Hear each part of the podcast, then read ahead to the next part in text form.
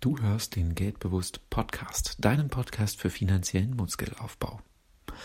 Wann machst du deine finanzielle Tagesplanung, Wochenplanung, Monatsplanung, Quartalsplanung, Halbjahresplanung, Jahresplanung, Zweijahresplanung, Fünfjahresplanung, Zehnjahresplanung? Wann kümmerst du dich um deine Finanzen?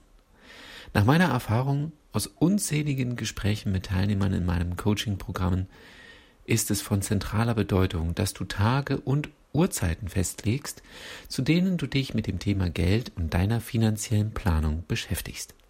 Wer einen Plan hat, kann agieren. Wer keinen Plan hat, kann nur reagieren.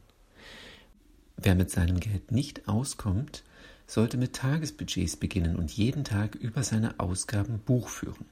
Wer immer wieder vor dem Monatsende knapp bei Kasse ist, sollte sich Wochenbudgets anlegen. Wer kein Geld als Reserve für unvorhergesehene Umstände zurücklegt, sollte sich ein Monatsbudget anlegen. Wer nicht weiß, wie er seine Sparrate erhöhen kann, sollte sich ein Quartalsbudget anlegen. Wer sich Sorgen macht, die Stromrechnung am Jahresende nicht zahlen zu können, sollte sich ein Halbjahresbudget anlegen.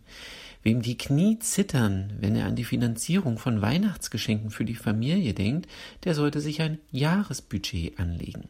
Du merkst schon, es gibt gute Gründe, mit Budgets zu arbeiten. Auch mit Budgettöpfen, zum Beispiel eine Kriegskasse für unvorhergesehene Umstände, eine Rücklage für Nachzahlungen bei Strom, Wasser, Heizung, einen Geldtopf für langfristige Ausgaben wie beispielsweise einen neuen Kühlschrank, einen Geschenketopf für Geburtstage und Weihnachten und so weiter.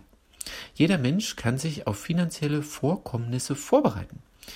Das geht mit kleinen Beträgen genauso wie mit großen Beträgen. Wer nicht plant, plant zu scheitern.